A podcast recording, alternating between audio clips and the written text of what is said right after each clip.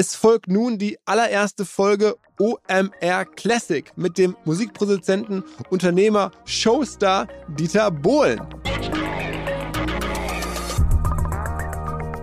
Damals wollte ich echt nur äh, äh, Erfolg haben. Ja, ich hätte das auch umsonst gemacht, die ersten Nummer Einsen. Und da hast du eben so einen Traum, da einmal auf dieser Eins, da wäre mir alles scheißegal. Ich glaube, da hätte ich sogar Geld für gezahlt, da zu sein.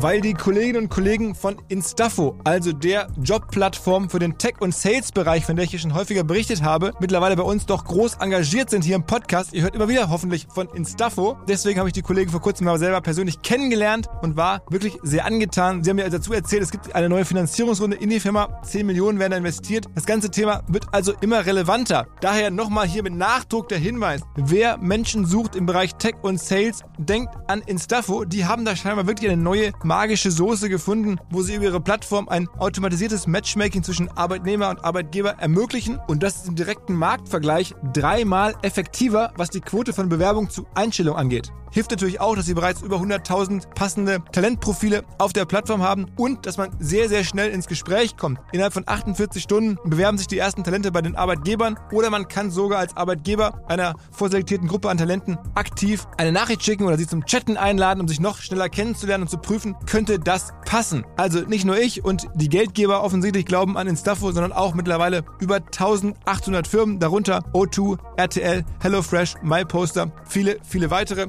Instafo ist auf OMR Reviews bestbewertet 4,8 Sterne in der Kategorie Recruiting Plattform. Firmen, die nun Instafo ausprobieren möchten, sehr gerne. Ihr spart außerdem 500 Euro auf die erste Besetzung, wenn ihr euch anmeldet über Instafo mit Doppel-F instafo.com slash OMR. Zurück zum Podcast. Wir haben uns ein neues Format ausgedacht und zwar OMR Classic. Was heißt das? Es geht darum, dass wir sehen konnten in den Daten, dass viele Hörerinnen und Hörer Podcasts hören, die teilweise Wochen oder Monate oder auch Jahre zurückliegen. Und das freut mich natürlich mega, weil viele der Podcasts, da steckt viel Leidenschaft drin und die sind auch nach wie vor, denke ich, aktuell. Nicht alle, aber ganz viele. Trotzdem glaube ich auch oder glauben wir auch, dass natürlich Podcasts, die zum Teil vier oder fünf oder drei Jahre alt sind, nicht mehr so oft gefunden werden. Das merke ich daran, dass ich ab und zu mal gefragt werde, Mensch, welche Podcasts waren denn so für dich ganz große Meilensteine, haben dir am besten gefallen, welche waren so die größten Podcasts? Dann sage ich eigentlich alle, aber vielleicht gibt es ein, zwei, die besonders herausragen. Und dazu zählt zum Beispiel die Folge aus 2019 mit Dieter Bohlen. Das war für uns ein wichtiger Wendepunkt. Wir haben vorher doch stark irgendwie Branchenexperten und haben mit Dieter Bohlen eigentlich angefangen, wirklich ja, national prominente Menschen auch zu Gast zu haben im Podcast. Danach hatten wir doch ein paar mehr davon.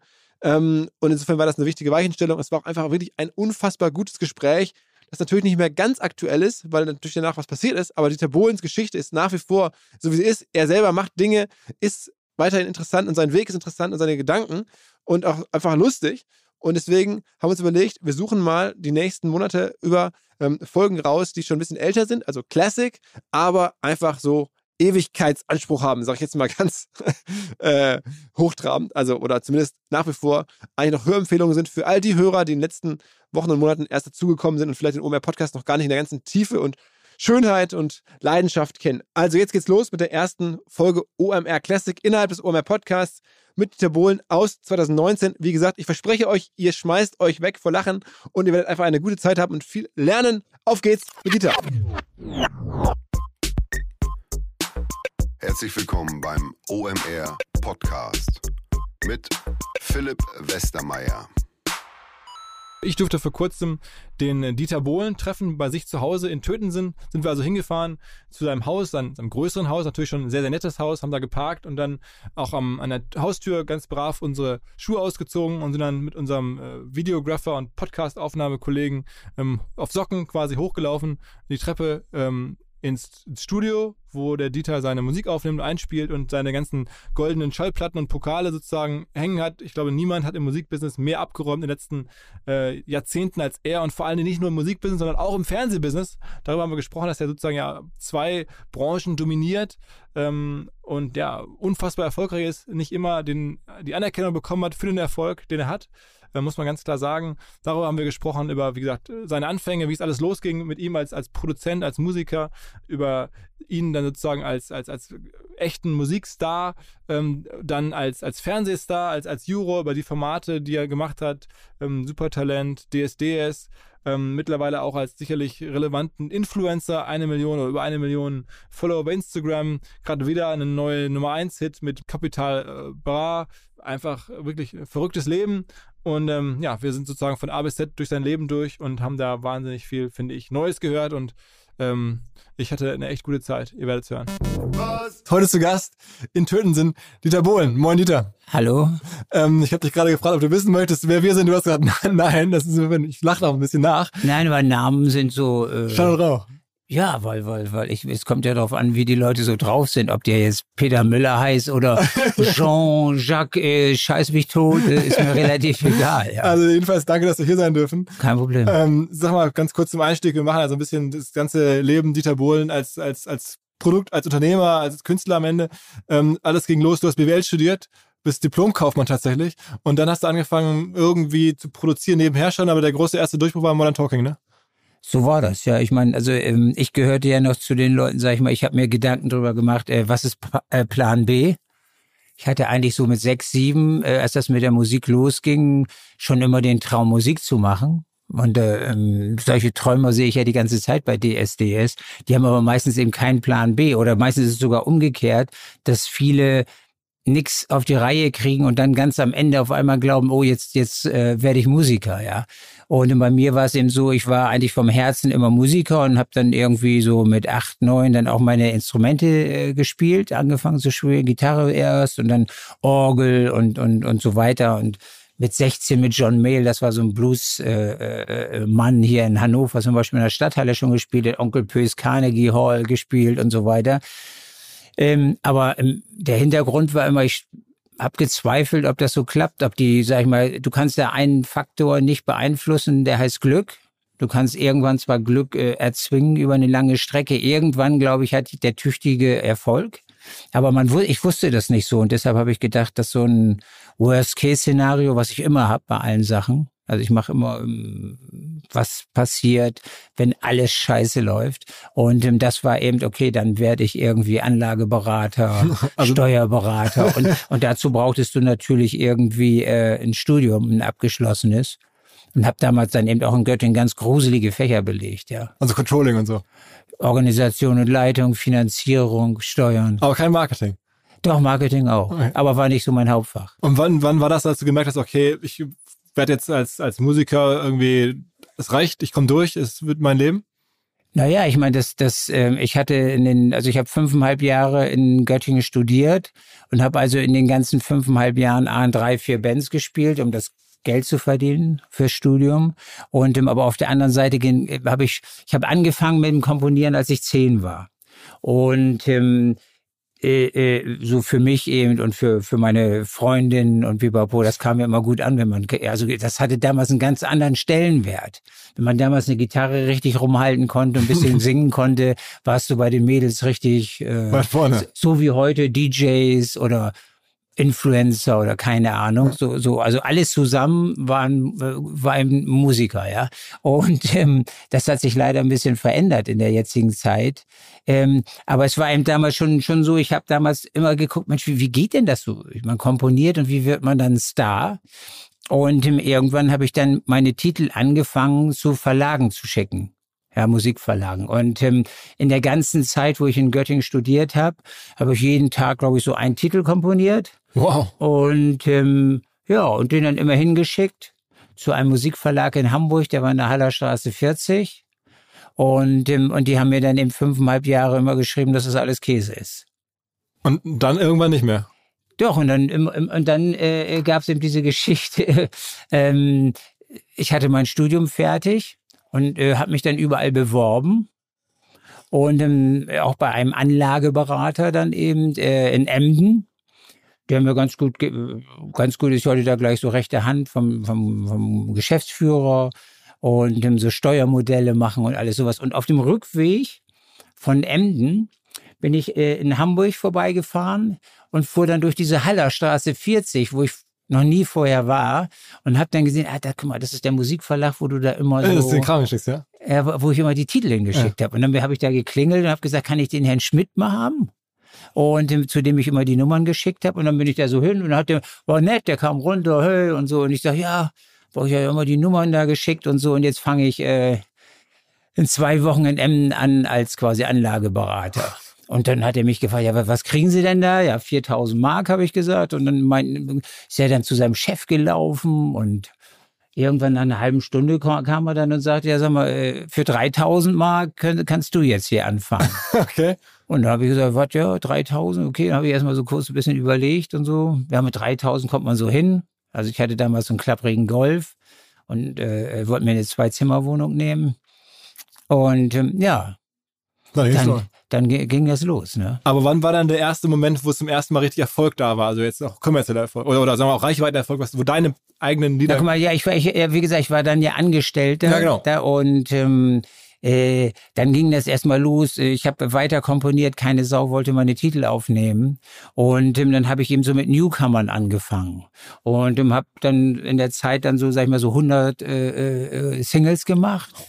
Und die ganz gut so im Radio überall liefen. Mit den letzten, meistens so Leute, die dann entweder voll gescheitert waren, ja, die schon mal eine Karriere hatten, so die Comeback, also die dann überhaupt irgendwie gekommen sind. Ja, lass den Kleinen mal. Es, es, es geht, damals hat so eine Produktion im Unterschied zu heute 10.000 Mark gekostet, ja.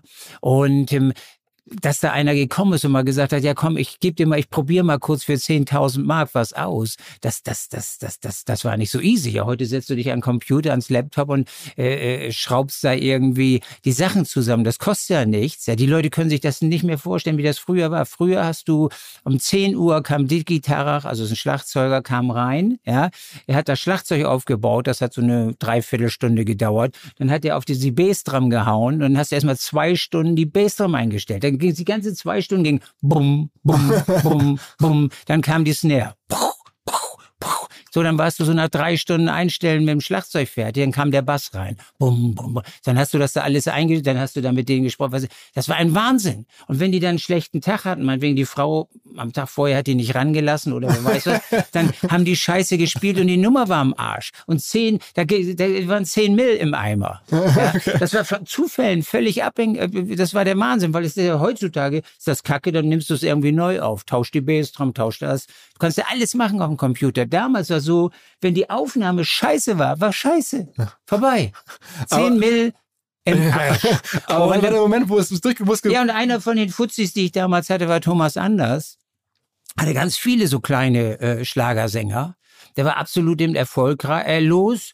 Und wir haben auch so im Schlager gemacht und so. Und ähm, ich hatte zwischen, weil damals war es Deutscher macht englischsprachige Musik, das war schon ein bisschen gaga. Und ähm, ich hatte dann eben eine Nummer komponiert äh, in Englisch mal und dann, dann habe ich nach dieser Single-Produktion, äh, es war eine deutsche, deutscher Schlager, hatte ich noch abends, glaube ich, so eine Stunde Zeit und habe gesagt, Mensch, kannst du das dann nicht mal kurz drauf singen? Und dann meinte er noch, ja, aber nicht, das, ich will da nichts mit zu tun haben, ich bin Schlagersänger, mein Image und so und so, gib mir 500 Mark. Dann habe ich gesagt, ey, kann ich nicht, das- das- ich will jetzt, also, dann habe ich mir das angehört, ich fand es richtig gut. Und erst später, so ein paar Tage später, bin ich dann drauf gekommen, da diese Eunuchen da, äh, also diese hohen Chöre. Ich war immer Bee Gees Fan und ähm, hab dann auch irgendwie gedacht, irgendwie was fehlte da, ja. Es war alles da, dieses Jummer hat immer Soul, Strophe war da und so. Thomas hatte das alles ganz gut gesungen. Und dann habe ich zum Toningenieur gesagt, pass auf, ich mache jetzt mal hier so, ich quietsch da mal drauf. Und das fanden wir dann eben, eben echt gut. Da war aber Thomas schon gar nicht mehr im Studio. Und ähm, dann, wie gesagt, und, und das ist dann ja auch mehr oder weniger so das Aushängeschild gewesen. Dann habe ich die Nummer genommen, dann war die fertig. Und dann bin ich eben äh, zur Hansa nach Berlin geflogen, habe denen das vorgespielt. Und die Produktion hatte damals irgendwie so schlappe 1000 Mark dann gekostet, ne? Mit allem. Ich habe damals noch alles selber gespielt, alle Instrumente. Außer dass es so einmal so eine Gitarre drin, die macht. Das hat Peter Weihe gemacht. Und am Anfang ist so dieses äh, Piano-Dings. Das hat auch, auch so ein anderer Typ gespielt. Alle Keyboards, Bass und Schlagzeug, alles habe ich gemacht, ne? Aus, auf Computer. Mhm. Ne? Und ähm, deshalb hat das nichts gekostet. Und dann bin ich nach, nach Berlin geflogen zur Hansa, habe denen das vorgespielt und die haben mir gesagt, okay, wir kaufen das für 10.000 Mark. Und da, ich, war ich natürlich stolz, weil ich 9000 Euro verdient. Hab endlich mal ein bisschen Geld verdient für ja. die Firma. Ich ja. habe ja nichts gekriegt. Also ich war da ja Angestellter. Dann haben die sich das dann alles da gegriffen. Ja, und das war dann auf einmal, dann haben wir so geguckt. Dann ging das so ein bisschen in den Diskotheken los. Alle dachten, das ist eine italienische Band. Und ähm, wo eine Frau singt. Weil da gab es eben noch einen Zufall. Also früher sah, sahen die Bandmaschinen ja so aus wie der Kasten da jetzt. Da stand eben eine Box. Also nee, da stand ein 24-Spurgerät und die sahen damals so aus. Und die hatten eine Variospeed. Ne? Das ist so ein kleiner Schalter war das. Und im Variospeed heißt ja nichts anderes, als das äh, Tonband konntest du langsamer oder schneller stellen. Wofür das mal sich mal jemand überlegt hat, weiß ich nicht. Aber auf jeden Fall gab's das. Und beim Rausgehen aus dem Studioraum zum Klo bin ich gegen diesen Varioschalter gekommen. okay. Gut, ich könnte jetzt auch sagen, es war meine geniale Idee. Aber wie gesagt, ich bin dann dagegen gekommen und dann bong, lief das so ein Ton schneller. Ne? Also das ganze Band läuft dann schneller und dadurch werden die Stimmen höher. Und dadurch klang Thomas Stimme damals irgendwie wie, mehr wie eine Frau als wie ein Mann. Und das fand ich aber irgendwie, das klang geil, weil es irgendwie so außergewöhnlich war. Und es war so, es ist ja ganz wichtig beim Gesang, dass du Wiedererkennungswert hast. Und das klang eben so, man wusste nicht, ist das jetzt eine Frau, die da singt? Ja, auch noch sehr, sehr feminin klang das, ne? Und ähm, ich fand das sexy und dann haben wir das gelassen. Und dann hatten wir auf einmal einen Mann, der klingt wie eine Frau, hinten dann die Eunuchen, einen, einen geilen, damals einen geilen Sound, einen ganz neuen Sound, den der ist dann ja wirklich in ganz Europa geklaut worden von Bad Boys Blue und Dan Harrow und wie die damals alle hießen. Alle wollten den Sound. Ja, und dann ging das auch in den Diskotheken wahnsinnig ab und und äh, das war dann quasi so mein erster Hit und auch quasi kann man da kann man wirklich auch von von Welthit reden, weil das, das Ding hat ja wahnsinnig. Und das, also, das äh, äh, macht jetzt, glaube ich, noch so im, im, im Monat äh, eine Million Streams und so. Das ist aber, das, also aber kommerziell war das für dich dann nicht trotzdem nicht das große Ding, weil das die Rechte lagen bei deinem Arbeitgeber und du warst dann mehr oder weniger da raus. Oder, oder hast, hat das für dich auch schon Geld verdient damals? Naja, die, wo ich nicht raus war, äh, wo, wo sie einen ja nicht rauskicken können, ist, ich war der Texter und der Komponist. Das heißt also, die Leute verstehen ja heutzutage irgendwie gar nichts mehr. Also das heißt, man ist so der Erfinder mhm. von dem. Ding, mhm. ja. Und da kann ein auch in Deutschland nicht irgendjemand rauskaufen, rauswerfen. Das sind alles äh, Gerüchte, die da immer so äh, äh durch die. Äh, es geht nicht. In anderen äh, äh, Ländern ist das möglich, dass du jemand 500 Euro gibst. Ich kauf dir die Melodie ab das gibt's in Deutschland nicht, ja. Aber du kannst natürlich dem Producer seine Rechte abkaufen, du kannst dem Künstler seine Ab äh, Rechte abkaufen, sowas ja. Also das, das Lied dir am Ende eine Menge Kohle gemacht. Wie bitte? Das Lied hat dir am Ende eine Menge Kohle verdient. Naja, also ich sag mal so, ich, ich, ich habe, ich sag mal, wenn der Kuchen 100 war, ja, dann, dann habe ich da vielleicht von dem ganzen Kuchen vielleicht drei, vier Prozent abgekriegt. Und wie viel, wie viel Kohle macht so ein Lied dann 100, wenn also was für ist der Kuchen insgesamt über, über jetzt die, die 20, 25 Jahre? 35. 35, sorry. Ja, Multimillionen. Multimillionen, also schon, wir reden über, über, weiß ich nicht, 10, 20 Millionen Umsatz. Aus mit dem einen Lied wahrscheinlich ja, locker. Ne? Umsatz. Ja, ja. Na, Umsatz, der Umsatz, der Umsatz schätze ich bei 200, 300 Millionen. Für das eine Lied? Für das eine Lied. Und dann, okay, krass, krass. Okay. Ja, aber da, da haben eben andere äh, äh, abgebissen, ja. Mhm. Und das war eben noch die Zeit, da gab's ja noch Platten, ja. Das, das, das, das, äh, die meisten Leute wissen ja gar nicht mehr, was das ist. Also das, was vor CDs, CDs kann sich jemand noch vorstellen, aber eine Platte ist eben so ein Vinylteil. Und das haben die Leute dann millionenfach gekauft, ja.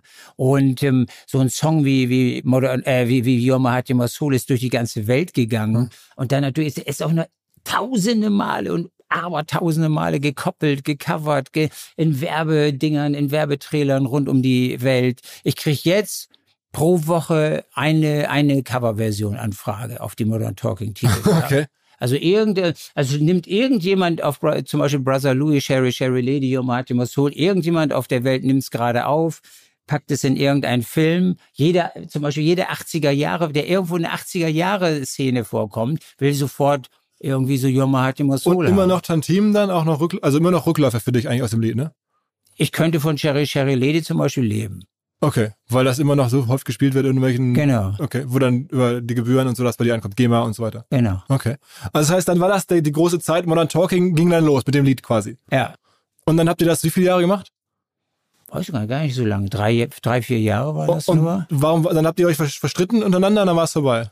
Ja, ich habe dann natürlich sofort, ich, ich habe mich ja immer mehr als Komponist und, und Texter und, und Produzent gesehen. Ich habe dann natürlich sofort angefangen, äh, meine, meine, meine Fühler nach Amerika auszustrecken und, ähm, und auch natürlich nach anderen Künstlern. Und ähm, da ich ja mal ein paar Bands gespielt hatte, wo, hatte ich so ein paar Lieblingskünstler, ja. Also A habe ich damals eben in der Tanzkapelle gespielt, um Kohle zu verdienen. Da habe ich dann immer so von Smokey Sachen genommen. Und da war der Sänger Chris Norman habe ich erstmal bin ich nach Amerika geflogen. Ich hatte einen neuen Song geschrieben und wollte Rod Stewart haben. Der äh, fand das nicht so richtig prickelnd. okay. Und da habe ich gedacht, ja, wer singt so ähnlich? Ja, Chris Norman, also diese Stimme von Smokey. Dann hatte ich dieses Angebot, also für einen Tatort eben eine Nummer zu machen und da habe ich die dann genommen und da, da war auch langes Reden, ja. Und ähm, weil es war eben eine Ballade und als ich mit der Ballade bei der Schallplattenfirma ankam und die haben sich das angehört, haben da zehn Leute vor mir gestanden und alle so den Kopf nach unten, weil die gedacht haben, jetzt kommt er wieder mit so einem mit so einem Diddle Diddle Diddle, so einem Popsong. Dann kam auf einmal eine Ballade und so. Und da hat kein Mensch natürlich dran geglaubt. Ich habe gesagt, Mensch, da müsst ihr dran glauben. Es kommt jetzt am Samstag ein Schimanski, ja. Das war ja das Größte, ja. Und alle so, und dann war wirklich am Montag um, glaube ich, um zehn, also um zehn Uhr gingen die irgendwie, gingen die Geschäfte da los oder um neun. Und um neun Uhr zwanzig oder so war die Platte ausverkauft, ja. Und es ging dann, naja, wochenlang war das Ding auf eins. Aber da haben ja auch wieder diese Schallplattenleute wirklich so echt bewiesen, äh, dass sie echt keine Ahnung haben. Aber das hast du dann schon ja. selber als sozusagen Unternehmer gemacht. Dann nee, nee. Du, das war immer noch nee, für deine... Also ich, ich war da ja fest angestellt. Also, okay, das war alles noch innerhalb des Jobs. Okay, krass. Das war alles, alles. Äh, Auch die ganzen anderen Modern Talking Hits war alles noch als. Alles, alles als angestellt. Ich habe da zehn Jahre ge gearbeitet Wahnsinn, in der Straße, okay. weil ich immer, ich fand das irgendwie so, ich dachte immer so, ja, ist ein guter Job, du kriegst jeden Monat, da, da habe ich dann ganz gut verdient, auch schon so irgendwie acht oder zehntausend Mark und dachte, ey, das ist ganz gut. Aber dafür, dass du Welthits gemacht hast, war ist es ja wenig. Ja, aber so klar habe ich da, ich war nicht so klar aufgestellt. Damals wollte ich echt nur äh, äh, Erfolg haben. Ja, ich hätte das auch umsonst gemacht, die ersten Nummer Einsen. Also ich hatte in meinem Kopf immer nur, ich wollte einmal da, weißt du, es gab so damals diese Top 50 waren das, aus denen ist dann Top 75, Top 100 geworden. Und ähm, die hingen ja bei mir in meinem Büro da immer. Und der, der, der Traum war einfach einmal da. Ja, ich habe die alle gesehen. Dann kam Drafi Deutscher und alle diese Musiker, die kamen ja alle da bei mir ins Büro. Und da hast du eben so einen Traum, da einmal auf dieser Eins, da wäre mir alles scheißegal. Ich glaube, da hätte ich sogar Geld für gezahlt, ja, okay. da zu sein. Und ähm, da denkst du dann nicht so dran. Aber dann, klar, ich bin damals, dann, die haben mich dann rausgeschmissen. Da war der Grund äh, in dem Verlag nach zehn Jahren, weil ich mit meinem Ferrari immer die Einfahrt versperrt habe, ja. Wirklich? Ja. Also das war der Hauptgrund. Und der Hintergrund war, dass Warner hatte damals dann den Verlag gekauft und die wollten nicht, dass ein Musikverlag eigene Nummern macht, also produziert. Das war ja, wir waren Musikverlag. Musikverlag soll ja keine Nummern produ produzieren, selber herstellen. Das soll die Schallplattenfirma. Und wir waren damals, ich alleine quasi war erfolgreicher als die ganze andere Firma, die Plattenfirma, die dafür zu, und dann sagt so ein Konzern natürlich von oben, Leute, das geht nicht. Die Schallplattenfirma muss das machen und der Musikverlag muss das machen. Und dann war ich irgendwie so ein Querulant, der da so zwischenlag. Aber du hast dir noch mega viel Kohle gebracht. Also ich meine, man schmeißt doch nicht seinen besten Mann eigentlich raus, sozusagen. Tja, das, das ist Logik, was du da sagst. Aber in, in dieser Industrie ist viel, vieles unlogisch. Und dann, aber das war ja für dich ein Geschenk. Dann warst du, dann warst du allein, dann warst du raus. Und dann ja, aber erstmal habe ich gedacht, oh Gott, oh Gott. Ja, weil so war der ja immer so, ach ja, da, ich hatte meine Sekretärin, ich hatte meinen Kaffee, okay. alle waren nett. Das war so, war, war eine schöne, also war, war eigentlich eine ganz schöne, äh, Ellie hieß die, so eine bisschen korpulentere Sekretärin, die hat mich auch mal abgeküsst und so. Und die, die, hat mich, die hat mich lieb gehabt. Das war so ein ganz schönes Gefühl. Okay, okay, okay. Und dann hast du aber, als du raus warst, dann hast du jetzt irgendwie, was, was war der erste Move? Was hast du als erstes neues Ding dann gemacht? Nee, ich habe dann irgendwie neuen, ich hatte dann ja zwischendurch dann auch noch CC Catch da am Laufen. Also das war eben auch so, Frau Müller kam irgendwann mal ins Studio und sagte, mach einen Star aus mir. Dann hatte ich da so die Ideen, alle Nummern, die zu schlecht waren für Modern Talking, kann sie ja singen. Das hat auch funktioniert. Ja, die war erfolgreichste Sängerin im ganzen Europa, tourt jetzt noch mit meinen Nummern in Russland. Und ähm, Hast du ein Blue System? War das auch? Dann kam ja, äh, na, ja nach, als als ähm, als wir uns dann getrennt haben, Thomas und ich, ist Thomas ihm losgelaufen und wurde gefeiert und hat ganz äh, Multimillionenverträge gekriegt. und ich stand da irgendwie und ich weiß noch damals beim CEO von, von, von Areola stand ich da und so, ja, was war das jetzt mit mir? Ich habe das alles gemacht, ich habe alles produziert, ich habe alles komponiert, ich habe alles getextet, ich, ich, ich bin der Macher hier. Aber Thomas war damals so das Bild und die wollten lieber das Bild als den Macher. Und aber die haben mir dann so einen kleinen Vertrag gegeben. Und der ging dann über Blue System. War immer noch im Verhältnis zu heute, war das äh, äh alles noch viel Geld so. Ne? Und ähm, ja, und dann habe ich so mit Blue System gemacht, habe ich erstmal voll, habe ich so geguckt, warte mal, ich habe bei Yuma Heart, Yuma Soul habe ich gequietscht. Ne? Also musste äh, musste er gar ich, ich, ich habe gedacht, ich muss was anderes machen. Und deshalb habe ich dann damals dann so gegrunzt, ja. Die, okay. ja, ja, ja, ja, ja. Weil wir dachten, ey, du brauchst einen Wiedererkennungswert. Du hast immer den, also mach jetzt. Da haben die Leute erstmal ganz komisch geguckt und so. Und manche mochten das auch nicht, aber manche sind da total drauf abgefahren. Also zum Beispiel die Russen fanden das mega, ja. Und, und viele auch in Deutschland. Also ich war ja damals dann in der DDR immer am Touren da da Magdeburg und, und ich weiß nicht, da Dresden, Leipzig, da, da, das war mega. Das, das, das. Und ich hatte gleich, aber als erste Nummer, da war mir das Grunzen noch nicht klar, da habe ich ein Bossa Nova gemacht. Der, das hieß äh, Sorry Little Sarah und alle haben mich für geisteskrank erklärt. Aber es war dann Platz 13 in Charts und damals hat man mit Platz 13 150.000 Platten verkauft. Und ich weiß noch damals, ich habe mit CC Catch mal irgendwie so die fünfte oder sechste Single gemacht und habe 120.000 äh, CDs, äh, Quatsch, äh, äh, äh, Platten verkauft. Da sagte der, der Chef noch zu mir, ja, sag mal, 120.000 Dolle ist das aber auch nicht. Heutzutage wärst du mir 120.000 ein halbes Jahr auf Nummer eins, ja. okay. Das ist, also das hat sich eben geändert. Das muss man ganz klar sagen. Und dann, sag mal, so biografisch, dann war da sozusagen der Bruch. Du bist raus aus, ähm, aus der Firma in der Haller Straße, sozusagen dem Verlag. Und dann, was war dann, äh, erst überlegt, was mache ich jetzt als nächstes? Wie war, ging dann in dein Berufsleben quasi weiter? Ja, mein Berufsleben ging dann erstmal so weiter, dass ich erstmal angefangen habe, ähm, Tourneen zu spielen. Also sechs Wochen Russland, also da, mit deinen Hits, die du sozusagen, mit den alten Hits auch aus. Ja, ja aber gerade mit Blue System. Ja, die standen ja, da, ich habe da in riesen Stadien gespielt. Also ich habe in Moskau zum Beispiel gespielt, äh, zwölfmal hintereinander, immer einmal um 16 Uhr und einmal um 20 Uhr, jedes Mal vor 30.000 Leuten. Ne? Da hattest du am Tag 60.000 und das dann sechsmal. Das war, das war. wie das, bist du in Russland so groß geworden? Einfach über Radiorotation dort oder wie kam das? Keine Ahnung, die Leute fanden mich irgendwie gut. Also die fanden natürlich erstmal Modern Talking gut. Und als der eine sich dann so irgendwie, dann haben wir uns getrennt. Und dann, dann kam ich mit den ersten Nummern so um die Kurve und das fanden die irgendwie, dieses harte Macho-Ding fanden, fanden die irgendwie gut.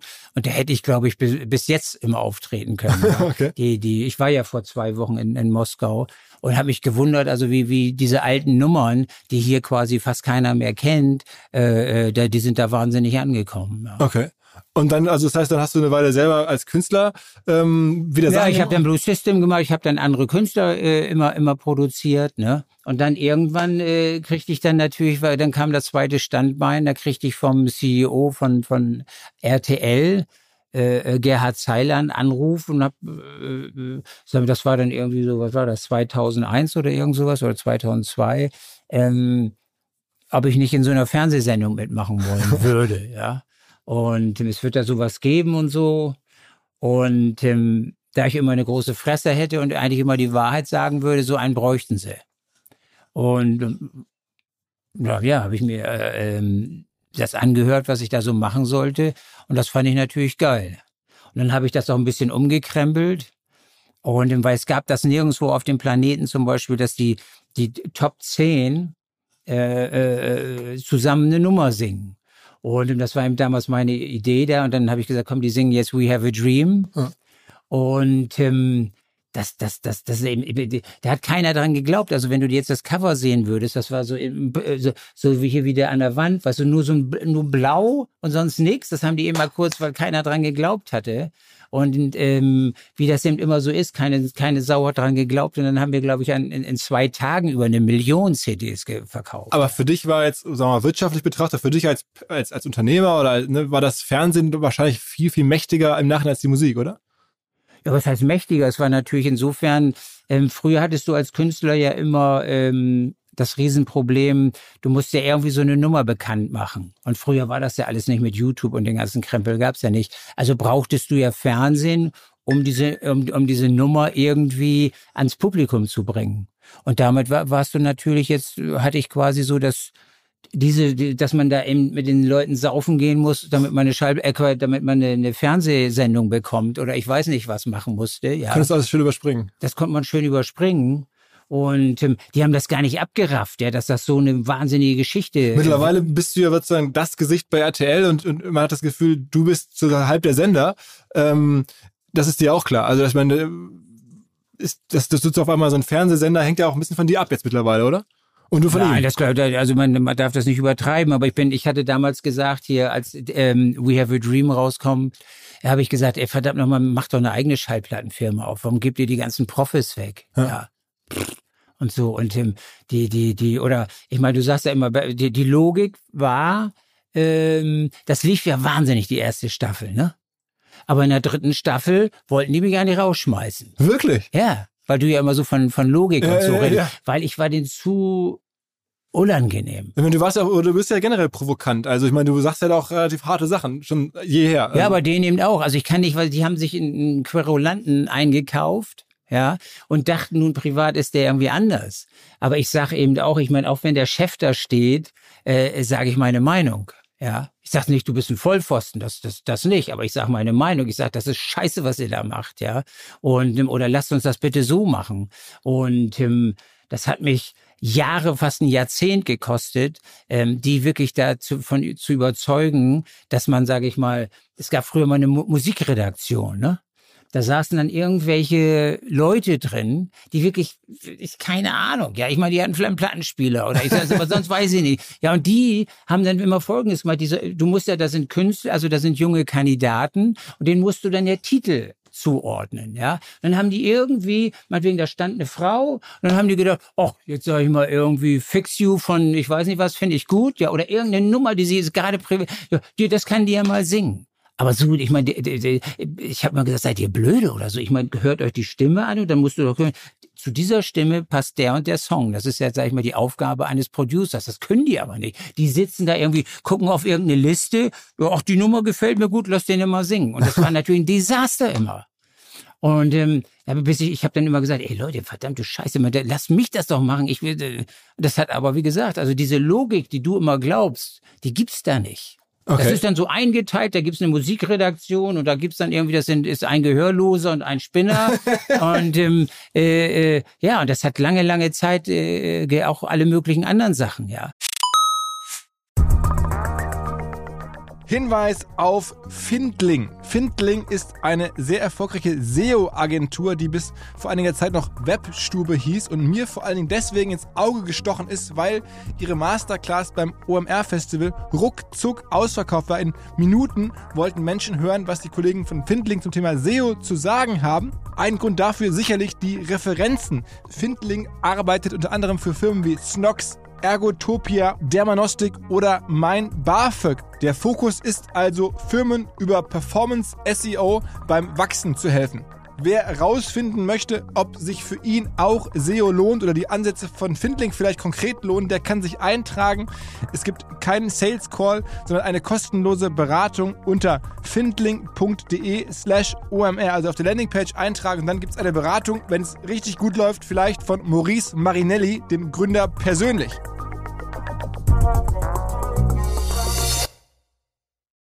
Zurück zum Podcast.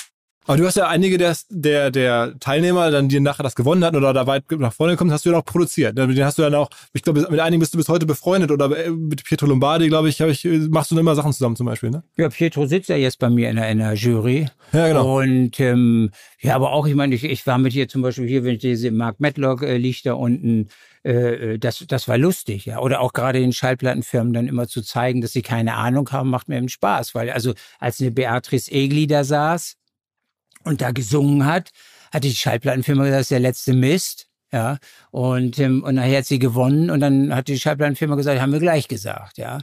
Und das habe ich natürlich in meinem Leben schätzungsweise 80.000 Mal erlebt, dass sie es immer hinterher wissen, äh, äh, aber nie, nie zu der, zu der Zeit vorher, ja. Die Leute haben einfach nicht dieses Gespür, äh, äh, zu erkennen, ob irgendwas fliegen kann oder nicht. Das ist dein uniques Talent eigentlich, würdest, kann man schon so sagen. Ne? Ja. Und das hat dich jetzt ja nun auch, sagen wir mal, sehr, sehr wohlhabend gemacht. Was ist denn so für dich das Entscheidendste wirtschaftlich gewesen? Also die Erlöse, die RTL dir bezahlt oder die Erlöse aus deiner Musik, was war für dich wichtiger? Oder was ist mehr?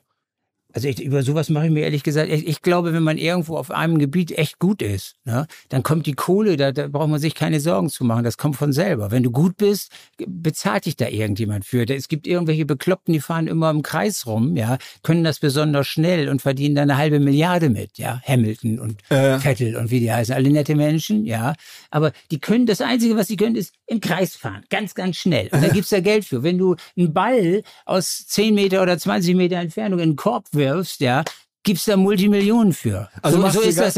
Und wenn du da einfach triffst, da glaube ich nicht, dass der Nowitzki oder wie die alle heißen, ja, oder, oder die großen Amerikaner, dass die sich, wenn die da so werfen, oh, ich habe jetzt gerade wieder 10 Millionen Dollar gewonnen, da denkst du nicht dran. Du willst einfach, weißt du, die haben alle, die, das ist, diese Leidenschaft muss da sein. Aber ja. du bist ja schon auch so, wenn man das so wahrnimmt, dass du sehr clevere Sachen immer wieder machst, also auch so Kooperationen eingehst und man hat das Gefühl, dass da fern, du, ver, du verhältst dich schon kaufmännisch sehr geschickt bei nee, all dem. das ist Quatsch.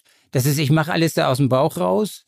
Äh, äh, oder Nase oder wie auch immer man und dann dann wenn man einfach recht behält verdient man da ein bisschen Geld mit aber wenn ich clever gewesen wäre ein bisschen Geld ist gut also ich meine das ist ja zumindest das Manager Magazin hat gesagt du bist jetzt auf Platz 164 der reichsten Deutschen ach Quatsch 635 Entschuldigung, ja, ich habe es falsch gemerkt. ja, aber es ist alles, alles Quatsch. Ist Quatsch. Ja, das ist, mir geht's gut.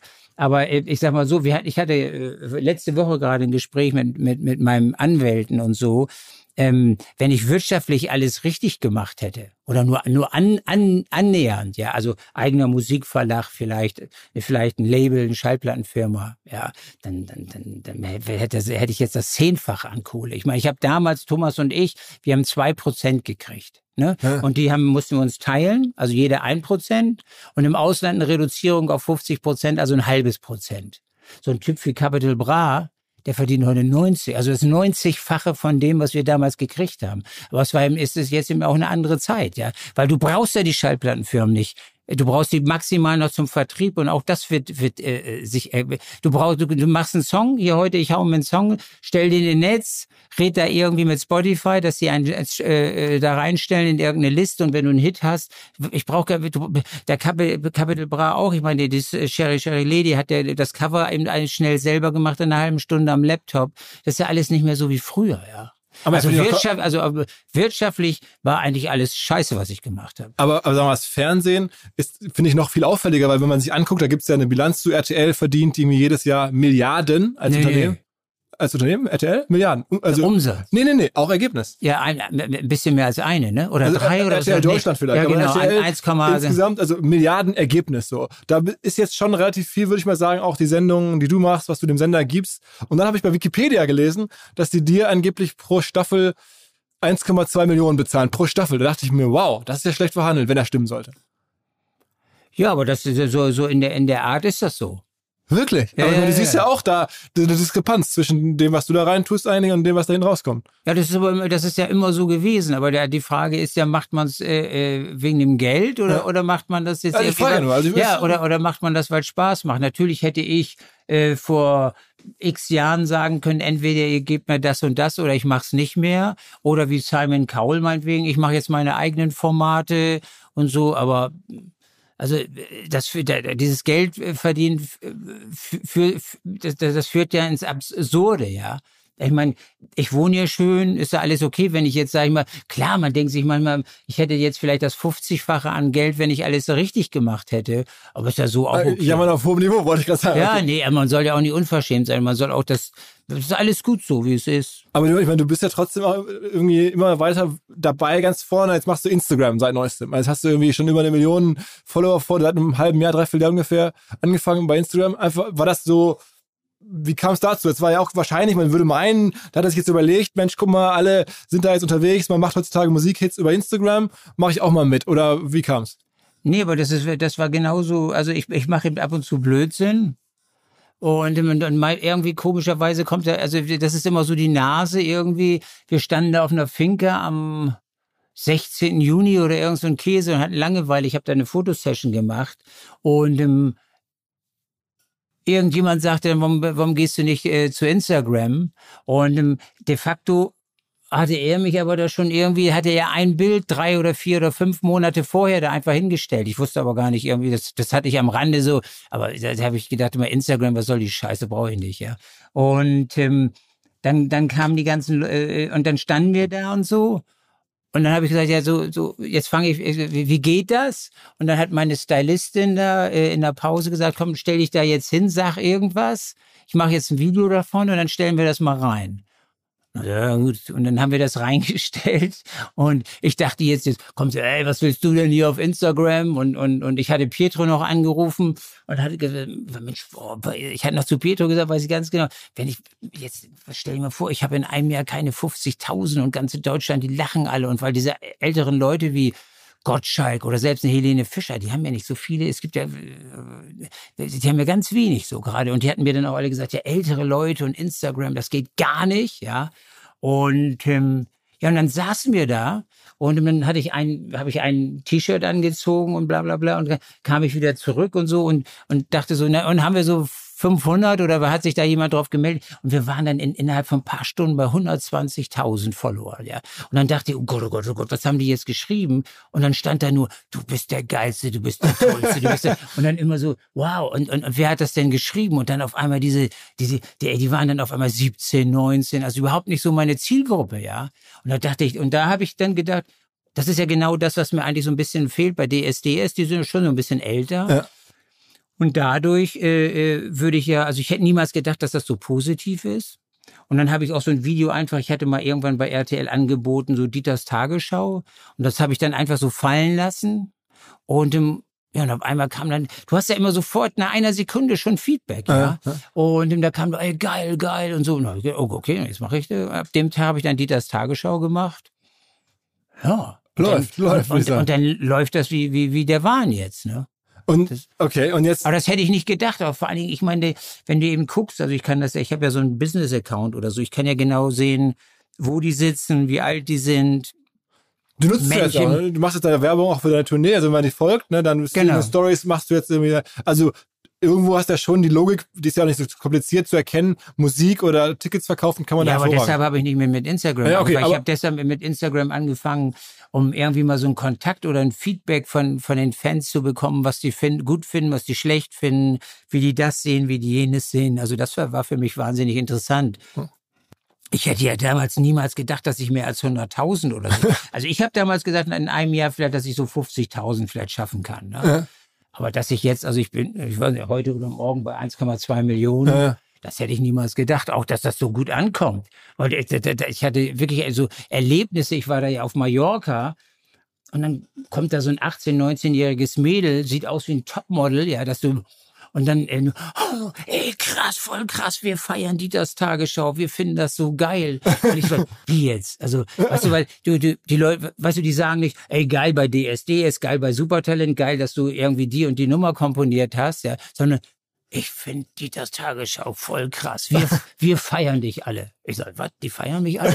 Das, also, da habe ich auf einmal so, so viel äh, positives Feedback auf dieses Instagram-Ding gekriegt, wie noch nie vorher für irgendwas anderes. Ja, also ich, also noch nie hat mich irgendeiner gefeiert, meinen, dass ich die, ich habe jetzt ja 22 Nummer Einsen. Kein Mensch auf diesem Planeten hat das, ja. Und ähm, keiner hat mal gesagt, oh ey, Alter, 20 Nummer Einsen oder von mir aus 10 oder für keiner. Ich kenne niemanden, der jetzt, jetzt, äh, äh, Kapi macht mir ja, der hat jetzt ja wirklich zwölf, ne. Das sind zwar so ein bisschen andere Nummer Einsen, finde ich, aber trotzdem hat er äh, zwölf Dinger. Vielleicht ist er wirklich derjenige, der mich mal schlagen wird und ich gönne ihm das von ganzem Herzen. Aber früher wer hätte das nie wieder irgendjemand geschafft. Ja, in diesem, jetzt ist ja alles nur noch Spotify, Spotify, Spotify. Es gibt nichts mehr physisch, es gibt keine Downloads mehr fast. Es gibt, es ist ja nur noch Spotify. Ist eigentlich eure Zusammenarbeit jetzt, also du und Capital Bra, ist das irgendwie, also bewusst inszeniert worden? Habt ihr ja, auch nicht, ja, das war genauso ein Zufallsding wie Insta und wie, wie, wie diese ganzen, du siehst ja eigentlich in meinem Leben sind immer nur Zufälle. Ich würde das gerne jetzt verkaufen als, ich habe mir da alle tierische Gedanken gemacht. Bei Kapi war es so, ich habe einfach äh, äh, gesagt, ein, also äh, ich, ich kenne ziemlich viele Rapper aber nicht diese, diese, die da oben, also nicht, nicht, jetzt Kollege. Nein, nein, ich meine jetzt auch die deutsche Elite oder so. Ich kenne nur die kleine Rapper, sag ja, ich mal. Ja. Und ich weiß nicht, diese vielleicht nicht, also Erfolg, nicht so welche, die so viel Erfolg haben. Ja. Und die rappen natürlich immer, ich habe Maybach, ich habe dies, ich habe jenes. Und da habe ich gesagt, Mensch, ich, ich kenne keinen Rapper, habe ich gesagt, der in Maybach fährt.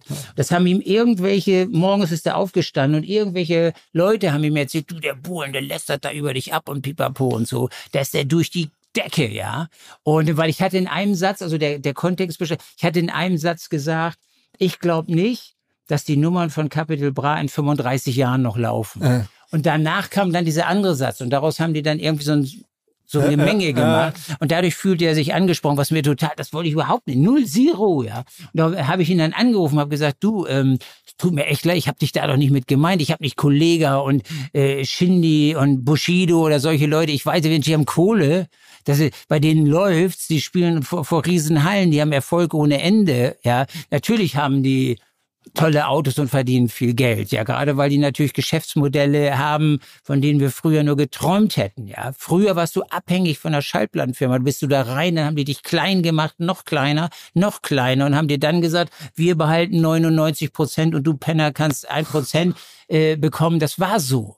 Und heutzutage hat sich das alles gedreht. Jetzt sagen die, ey, pass auf, wir kriegen 90 Prozent und ihr Penner kriegt 10. Das hat sich völlig, das, das hat sich völlig geändert. Ja, das ist genauso, als wenn jetzt einer äh, im Wald, sage ich mal, du, du kniest dich hin und das Pferd reitet auf dir. Ja? Das, das, das, das, alles hat sich, also also auf den Kopf alles, ja. Und dann hat aber Kapital Bra gesagt, und lass was doch machen, oder hast du Nee, und dann, nee, gar, gar nichts hat er gesagt. Ich, ich, wir haben es aber verstanden. Ach so, okay, sagt er, ja. So hast du es gemeint? Ich sage, ja, genau so habe ich das gemeint, Mensch. Ich, du, du bist super erfolgreich, finde ich geil. Ja, Alter, okay, dann ist ja gut. Ne? Ja. Und das, das war es dann irgendwie. Das war das erste Gespräch. Und dann habe ich ihm irgendwann äh, äh, ähm, geschrieben. Äh, äh er ist ja auch äh, bei, Insta? äh, bei Instagram, ja. Und ähm, habe ich ihm geschrieben, ja, Mensch, sag mal, du, wollen wir nicht mal was zusammen machen? Warum nicht? Und so. Also, und wir hatten, da kannten uns ja nur am Telefon, aber wir haben natürlich echt viele Gemeinsamkeiten, ja. Also seine Songs werden im Radio ja auch gedisst. Viele sagen, es ist alles scheiße, was er macht. Ja, das war bei mir genauso. Ich meine, in den letzten 35 Jahren, alle Radiostationen haben mich gedisst, keiner spielt mich. Ja, ja also Frau Radio Hamburg waren die die letzte Nummer oder NDR oder wie die alle hießen. Ich hatte, guck mal, damals mit ihrer Lena, es war so lustig, Lena äh, kam ja von, aus, vom NDR, die hatte 2200 äh, Plays in der Woche und ich hatte die Nummer eins in den Charts und hatte sechs. Ja, das nennt man öffentlich-rechtliche, faire äh, äh, das ist, die haben ja eigentlich einen Auftrag, ja, deshalb kriegen die ja ihr GEZ, da möchte ich auch mal was zu sagen. Viele Leute lese ich immer, ja, ihr mit euren Gebühren und so. RTL, Pro7, Sat1, wir kriegen keine Gebühren. Ja, ja nur die öffentlich-rechtlichen, die ziehen sich diese 8 Milliarden GEZ rein ja. und RTL muss abends einfach Werbung machen. Sonst, sonst können wir die Sendung nicht produzieren. Ja, das verstehen die Leute nicht. Die, die, die, die, die, die Leute denken immer, diese, die GEZ zahlen sie für alle Sender. Es ist aber nicht so, ja. So, komme ich wieder zu Kapi. Habe ihm dann geschrieben, willst du nicht mal irgendwas machen oder so? Und ähm, ähm, die Bildzeitung hatte natürlich in der Zwischenzeit von unserem Beef da mitgekriegt, der schon gar kein Beef mehr war. Und ähm, die haben ihn dann, glaube ich, so gefragt, ja, hier, mach doch mal Brasaludi oder Sherry Lady oder so. Und dann hat äh, äh, Kapi gesagt, Sherry, Sherry Lady würde ich doch niemals machen. Und ähm, dann habe ich ihn dann, ich sag mal, habe ich ihn dann, wie, warum machst du das denn nicht? Ist doch geil irgendwie, ja. Ja. Und ähm, ja, und einen Tag später ruft er mich dann an und so und spielt mir das vor, ist fertig, ja. Und ich so, boah, alter Schwede, ja. Da hatte ich Gänsehaut. Ich dachte, das ist ja genau auf dem Punkt. Also wie, wie ist geil, ja. Weil, wie er das gesungen hatte. Können nur alle Leute können mich erschlagen, ist mir ganz egal. Ich hatte, habe gedacht, boah, das ist wirklich geil. Und ähm, dann hatte ich angerufen bei der Schallplatte, wann wollte ich das dann veröffentlichen und so. Und dann haben die ja irgendwie, dann ging das wieder so wie Schallplattenfirmen im Sinn. Ja, ähm, erstmal kommen jetzt noch zwei Singles und am 27. Mai oder Anfang ab, äh, Juni veröffentlichen wir das dann so, versuchen wir dann, ob das dann irgendwie geht.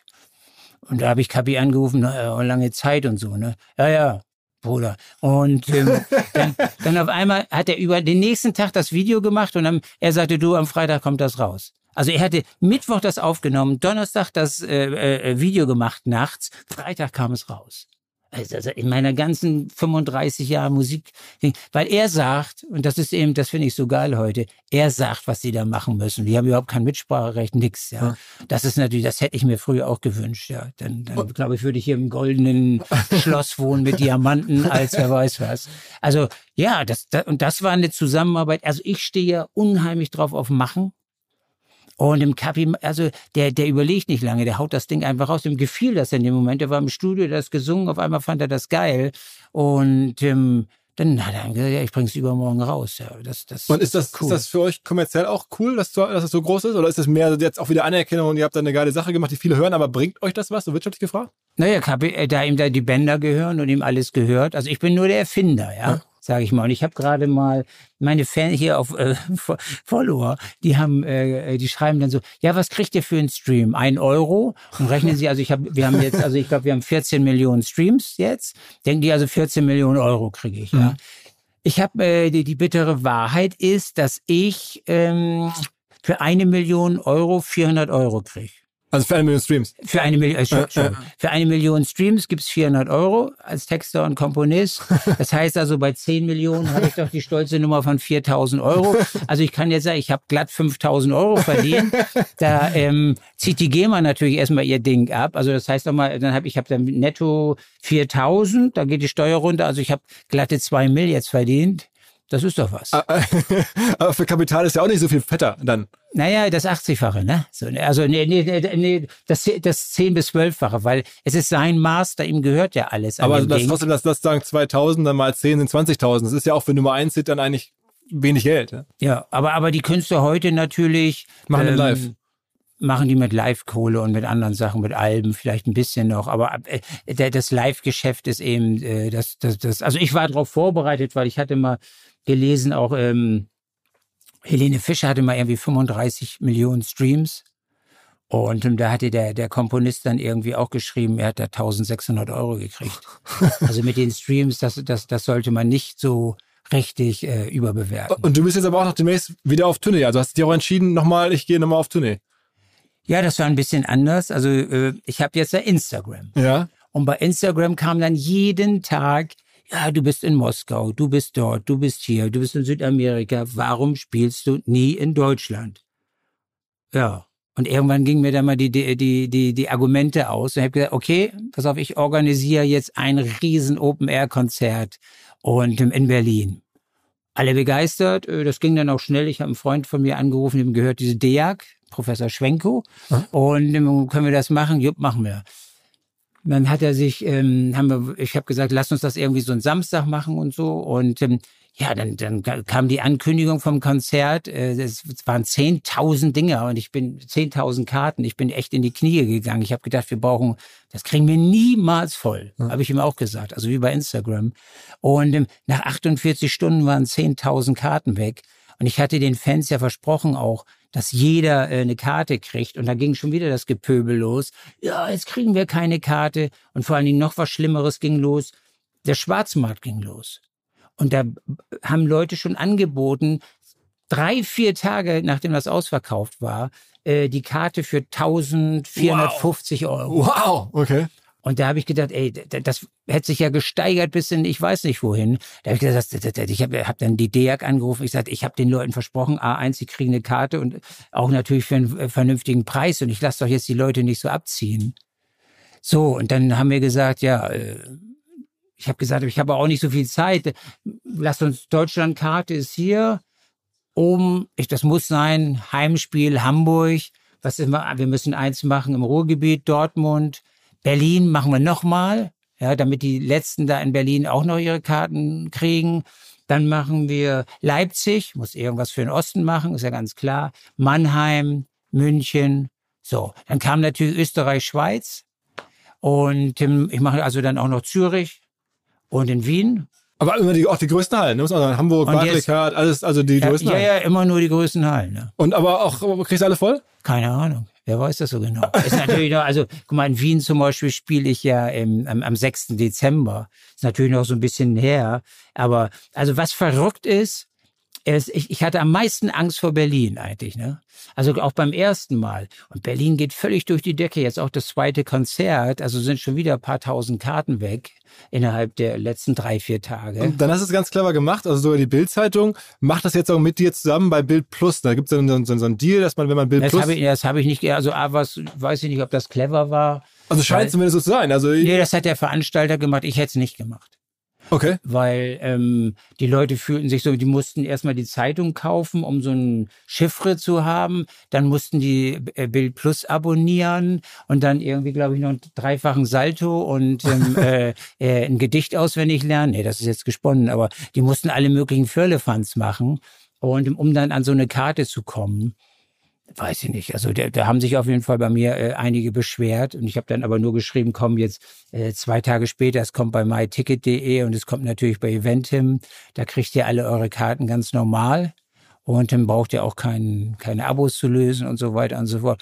Ja, und jetzt, äh, jetzt, jetzt gucke ich, ähm, das sind natürlich mal so irgendwie so schlapp 100.000 Karten jetzt, ja. die man verkaufen muss. das ist natürlich wieder ein anderer Schnack. Aber äh, meine Oma hat damals immer zu mir gesagt, ähm, wenn, irgendwie, wenn, wenn, wenn, wenn es dem Esel zu gut geht, dann geht er aufs Eis, ja. Und ähm, ja, ich, äh, ist eine wahnsinnige Herausforderung und ist schon ein bisschen kribbelig. Und du spielst deine alten Hits, also du spielst dann auch wie von Modern Talking, Blue System, DSDS-Songs, also alles durch. Alles durch.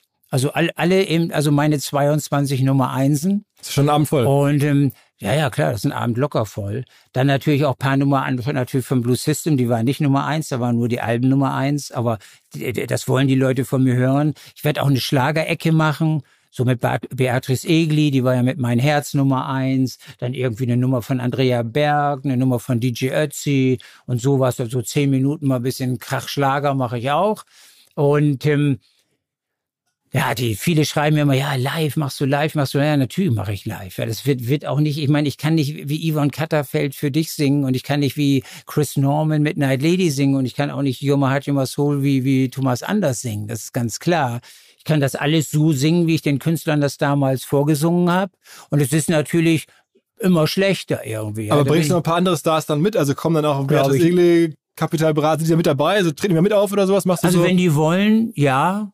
Aber ähm, ähm, also ich würde jetzt nicht das Versprechen geben wollen, weil man weiß ja nie. Ich meine, ich spiele nur auf Samstagen. Meistens haben die dann selber alle äh, äh, was zu tun. Ja. Und ähm, nachher kommen die nicht und nachher sind die Leute irgendwie sauer. Die Leute sollen schon in erster Linie natürlich kommen wegen mir. Und ähm, das mit den Gastauftritten, das wird sich irgendwann klären. Ich werde werd, werd bestimmt ein paar Leute fragen. Aber wenn die dann nicht kommen, dann, dann, dann, also ich will da nicht irgendwie jetzt was versprechen, was ich nachher nicht halten kann. Sag, sag mal ein paar Worte, weil wir gerade darüber sprachen, Bildzeitung. Ist ja für dich irgendwie, du bist da regelmäßig drin seit Jahrzehnten. Du bist für die ja Content, der auch wertvoll ist. Dafür geben die dir kein Geld, logischerweise, aber da macht ihr gemeinsame Aktionen. Gibt es da eine große Nähe, generell so Boulevardmedien? Ist das für dich irgendwas, was du aktiv oder passiert das auch alles passiv? Das, da, da mache ich gar nichts. Also, also ich versuche da mich zu drücken, wo es nur irgendwie geht. Aber jeden Tag fast kommt irgendwie eine Anfrage. Also willst du nicht da was zu sagen und willst du nicht hier was zu sagen? Und ich sage eigentlich immer, ich, ich sage da nichts zu. Wie gesagt, diese Geschichte jetzt mit der äh, mit meiner Tour, ähm, das kam von meinem Veranstalter weil ich ganz ehrlich bin, also meine Bildzeitung ist ja mein Instagram-Account und ähm, da, äh, da kann ich ja veröffentlichen, so wie die Sachen wirklich sind. Ist ganz praktisch, ne? Ist schon ganz geil Instagram, ne? Ja, weil weil weil ich kann den natürlich, das war ja auch auch ein ein Punkt, dass man den Leuten wirklich real sagen kann, so war die Geschichte wirklich und nicht wie das jetzt ja irgendwie, es wird ja alles verfälscht. Ja, es wird ja immer, irgendjemand geht dahin zur Bildzeitung, erzählt eine Geschichte.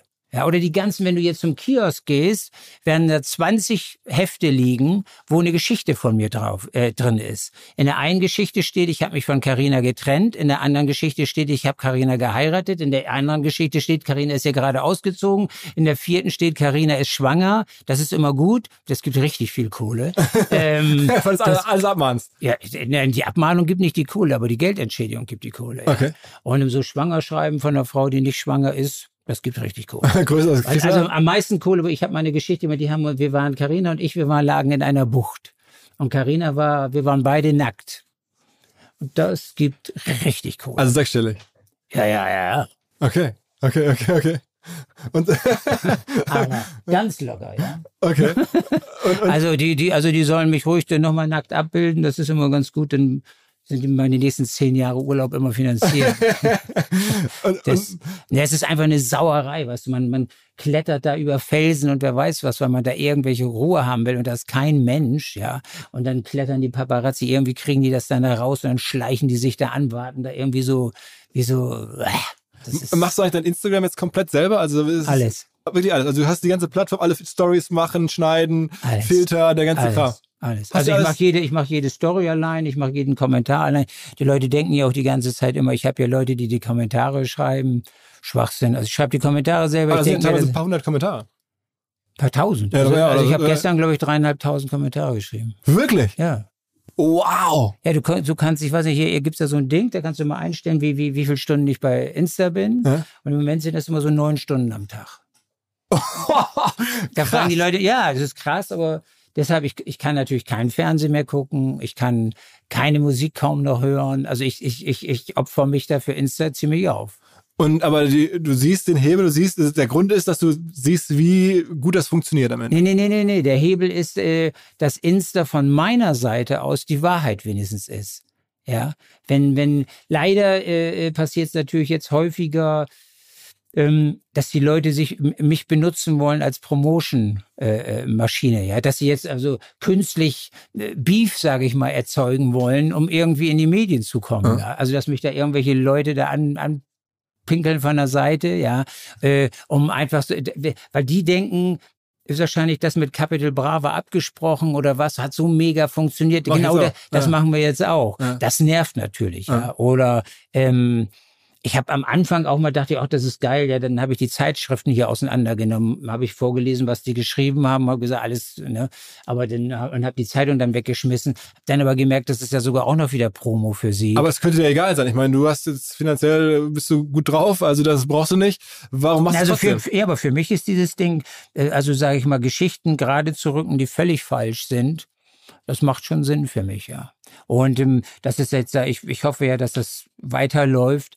Und ähm, es ist natürlich auch eine gewisse Art, also ja, wenn da 1,2 Millionen Leute, sage ich mal, die, du die errei- äh, direkt erreichst, ja, das ist das ist natürlich eine tolle Geschichte. Das haben ja manche, ich meine, die Geistens im Fernsehen haben das ja noch nicht mal an Zuschauer.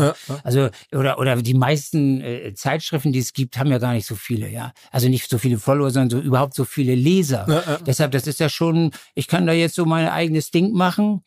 Und ähm, für mich ist das so mein kleiner Fernsehsender. Da mache ich eben auch keiner redet mir da rein. Und wenn ich eben mache hier, äh, vor paar Tagen hatte ich so äh, Bohlens Bio Beauty Palace oder so. Ja, ich gesehen, ne? das, das macht mir einfach Spaß, ja. Mir irgend so Quatsch ausdenken und so. Und, äh, Guckst du dir andere Instagram-Leute an, amerikanische Musiker, deutsche, weiß ich nicht, Entertainment-Stars, wie die das machen und sagst über Ja, die- Also die Zeit fehlt mir dann wirklich. Ich, ich mache einfach alles und, aus, aus und dem Bauch heraus. Alles aus dem Bauch raus. Also wenn mir jetzt gleich irgendwie was einfällt, also ich habe ja jetzt für morgen noch nichts. Also irgendwas muss mir jetzt irgendwann heute noch einfallen, ja. Wa- Was, was machst du denn? Ähm, äh, wa- das hast du ja nochmal ganz kurz ein bisschen Weil das. Ding ist hier die, hier zum Beispiel mein Freund, ja, die haben, die haben damals, äh, als ich mit Dieters Tagesschau angefangen habe, da haben die so gedacht, so, ja, so 30 Tage hält er das durch, also so jeden Tag, ne? Und jetzt bin ich, glaube ich, irgendwie, keine Ahnung, so 200 Tage ist, aber ich meine, ich mache ja jeden Tag meine Dieters Tagesschau, ja. Und das ist schon, also manchmal liege ich da wirklich jetzt nachts und denke, oh Scheiße, ja, was mache ich denn jetzt morgen, ja? Wahnsinn, dass du dir das noch alles antust. Ich meine, du könntest, das ist ja nicht mehr nötig in dem Sinne. Du könntest noch ein paar, Ja, aber nicht, das ist so ein, so ein, dieses Denken nicht nötig und so. Also setz dich doch zur Ruhe jetzt nur, weil man jetzt äh, ausgeseucht hat oder so. Das, das, das, das Leben besteht doch nicht drin, dass man auf dem Stuhl sitzt und da vor sich hinschnarcht. Ja, ja meins jedenfalls nicht. Also mein Ziel war es nie, mit einer Yacht auf einer Insel zu liegen und ich finde äh, Palmen nach vier Wochen langweilig. Okay, also das heißt, du bist getrieben, da was zu machen, auch ein bisschen dabei zu sein und zu gucken, was geht. Also das Leben richtig auszureizen sozusagen. Ja, bisschen stimmt nicht an der an, an, der, an dem. Satz, aber, aber sonst stimmt alles, ja. Und, und Es was, macht wahnsinnigen Spaß, was zu machen. Unser neuer Partner Metricool hilft euch dabei, Social Media Accounts leichter zu verwalten und den gesamten Social Media Arbeitsalltag, den man so hat, zu verbessern. Also man kann zum Beispiel Content im Voraus planen, man kann alle Nachrichten aus einer Inbox weg beantworten, man kann alle seine Anzeigenkampagnen managen, man kann Reports erstellen in wenigen Minuten, vieles, vieles mehr und je nachdem in welcher Kategorie oder welchem Plan man sich bei Metricool die Software einkauft, kann man noch weitere Features, wenn man sie denn braucht, hinzunehmen oder halt weglassen. Firmen wie der FC Barcelona, KFC oder Adidas nutzen Metricool und ihr könnt es kennenlernen unter Metricool, ein Wort, Metri und dann cool, wie halt cool mit Doppel-O, cool.com slash de und mit dem Gutscheincode OMR 2024 gibt es für die ersten 30 Tage gratis den Plan eurer Wahl. Man kann übrigens auch immer im kostenlosen Plan bleiben, wenn man nicht upgraden möchte. Alle Infos metricool.com slash de. Metri mit i cool.com, ein Wort slash de. Zurück zum Podcast. Machst du auch Investments? Ich meine, du hast jetzt eine Menge Kapital. Du könntest ja mit deinem Geld arbeiten, könntest dich an Firmen beteiligen oder sagen wir mal, die, all die Sachen, die du früher nicht konntest, selber einen Musikverlag gründen, könntest du alles machen. Also du könntest Startups, jeder redet über Startups, könntest dich auch bei ein paar einkaufen, mitspielen oder denen helfen mit deiner Reichweite, machst, aber machst du nicht. Doch. Ja? ja also äh, mal alle meine Assets äh, verdienen mehr Geld als als diese Franz Musik oder so. Musik ist für mich Hobby jetzt äh, und meine anderen Assets äh, verdienen äh, einfach die richtig die Kohle. Aber Assets sind dann was? Immobilien, ah, okay. Aktien. Okay. Was man so hat. Okay, okay, okay. Also das heißt, du machst, du bist schon auch wirklich Investor, also du kaufst dem. Ja, also die, die, die neun Stunden bin ich bei Instagram und vier, fünf Stunden bin ich mit den Bankern am Gange. Ach wirklich? Okay, okay, okay. Aber das heißt, du machst nur Aktien, machst nur reife Firmen, börsennotierte Firmen, keine Startups oder sowas. Ja, also da, ich bin nicht so risikobereit. Also wenn jetzt jemand käme und würde mir eine Idee erzählen, aber das glaube ich nicht. Also äh, äh wo man es machen müsste, hm, dann dann würde ich es vielleicht machen. Aber das zu erkennen, also ein Hit erkenne ich, glaube ich, ja. Aber wenn jetzt hier einer steht mit so einer App oder so und der wird mir sagen, ich weiß nicht, keine Ahnung, ja, äh, ich weiß nicht, ob ich es erkennen würde, da bin ich ganz ehrlich. Also, also deshalb mache ich lieber, ich glaube, einfach eine BASF zu kaufen bei, bei, sagen wir, um die 60 und du hast eine, eine, eine Rendite von, also durch die Ausschüttung von 4,7 Prozent das macht irgendwie mehr Sinn als in irgendein so komisches Start-up da. Weil du musst bei Start-ups, glaube ich, ganz ehrlich, Gießkanne und, sag ich mal, 50 Dinger vielleicht machen und, und zwei gehen dann auf, wenn du Glück hast. Ja. das ist nicht so mein Ding. Da beteilige ich mich lieber an der Allianzversicherung oder, oder an die B, einer BASF oder weiß der. Wirecard zum Beispiel wäre mir zu viel zu risky, ja. Okay. Und sag mal, die, ähm, die Klamotten, du trägst gerade wieder Camp David seit Jahren im ich Fernsehen. immer. Ja, genau. Camp, ist dein Camp Ding. Da bist du aber auch nicht beteiligt, zumindest nicht öffentlich. Nee, nee, nee, nee, ich bin nicht beteiligt. Das war, die kamen am Strand, ich saß da so und dann haben die gesagt, ach, willst nicht unsere Sachen anziehen? Und dann habe ich gesagt, ja, muss mir erstmal die Sachen zeigen. Und dann kamen die zwei Wochen später, und dann war ich da immer noch am Strand. Dann haben die da diese T-Shirts dahin gelegt und so. Und das das, das, ich fand das geil. Ja. Und, ähm, und die hatten damals 900 Euro Gewinn. und waren so drei Typen aus, aus, aus Berlin. Ja, total nett. Total, das, und daran hat sich nie was geändert. An den 900 Euro hat sich ein bisschen was geändert. Ja. Kann man ja im Handelsregister nachlesen. Ja, genau, genau. Ne? Das ging dann so. Und ähm, aber es ist einfach geil, weil ich zum Beispiel will, wenn ich sage, was meine Jeans, die klemmen mir so. Was hast du denn? Jeans? Close. Ja, das ist, ja, aber das ist im, so eine Jeans, das kann ich eben nicht ab, ja. Also das, weil das, das zweckt dann hier und das zweckt dann da. Und deshalb, guck mal, pass mal, fass, fass mal meine, zieh mal meine Jeans. Zieh, zieh, oh, ja, ja, ja, richtig. Oh, Elastik, so richtig. Ja, ja. Das ist wie, wie, das ist wie eine Turnhose. Das ist wie Leggings. Das ist so geil. Wenn die Leute wüssten, was für eine geile Jeans wir machen, ja, ja. würde jeder nur noch in unseren Jeans rumlaufen. Aber unseren sagst du schon. Aber die Firma, du machst alles aus Freundschaft oder die geben dir ein kleines... Äh, ja, die, ich kriege natürlich alles, was ich will. Also wenn ich sage, ich möchte morgen eine goldene Jacke haben mit einem Pups da hinten drauf, dann. Aber du bist doch Businessman genug zu sagen, Mensch, Jungs, ihr habt eine riesen Firma aufgebaut mit mir als Kern. Ja, ja, die, ja ich krieg da so ein bisschen was für. ja, aber ich bin ja nicht, also ich habe den, also ich habe den Punkt äh, äh, verpasst, einfach zu sagen, äh, Mensch, gib mir, sag ich mal, zehn Prozent der Firma oder so. Wenn ich das am Anfang gemacht hätte, hätten, gemacht. Äh, äh, äh, hätten die das gemacht. Aber dann war dieser, der berühmte Zug mal wieder abgefahren. Und ähm, ist aber auch, wie gesagt, das macht mich nicht fertig jetzt. Ich habe da so, ich habe, die, die sind nett, die sind lieb, ich, wir haben Spaß zusammen, ich trage die Klamotten wirklich, also aus, nicht weil ich es muss, guck mal, ich bin zu Hause, ich kann ja anziehen, was ich will. Du wirst mich niemals in irgendwas anderem sehen als in Camp David. Das sind meine Sachen so. Hm. Die machen mir, was ich will. Also äh, die Jacken sind klasse, wie gesagt, die Hosen, die, die, ich fühle mich da so wohl, da habe ich nie dieses, weißt du, dass die Eier klemmen und so, diese Scheiße da. da. Da kann ich auch gut drin komponieren zum Beispiel. Ja, weil das muss alles so locker, so locker, locker, locker. Und das ist einfach schön. Und, also, ich würde auch nie für irgendwas Werbung machen, wo ich, dem ich irgendwie einen Bezug zu habe oder was ich wirklich gut finde. Also sagen wir mal, bezogen auf deine Prominenz oder Reichweite, jetzt auch machst du ja relativ wenig. Ich habe Roller gesehen, ne? also Möbel Ähm, und Brillen noch, äh, so ein bisschen Edeloptics, ne? Ja, das ist ja hier von meinem Freund da. Ja, ja, Der genau, sagt mir genau. ab und zu mal irgendwie, willst du nicht oder kannst du nicht oder so. Ja.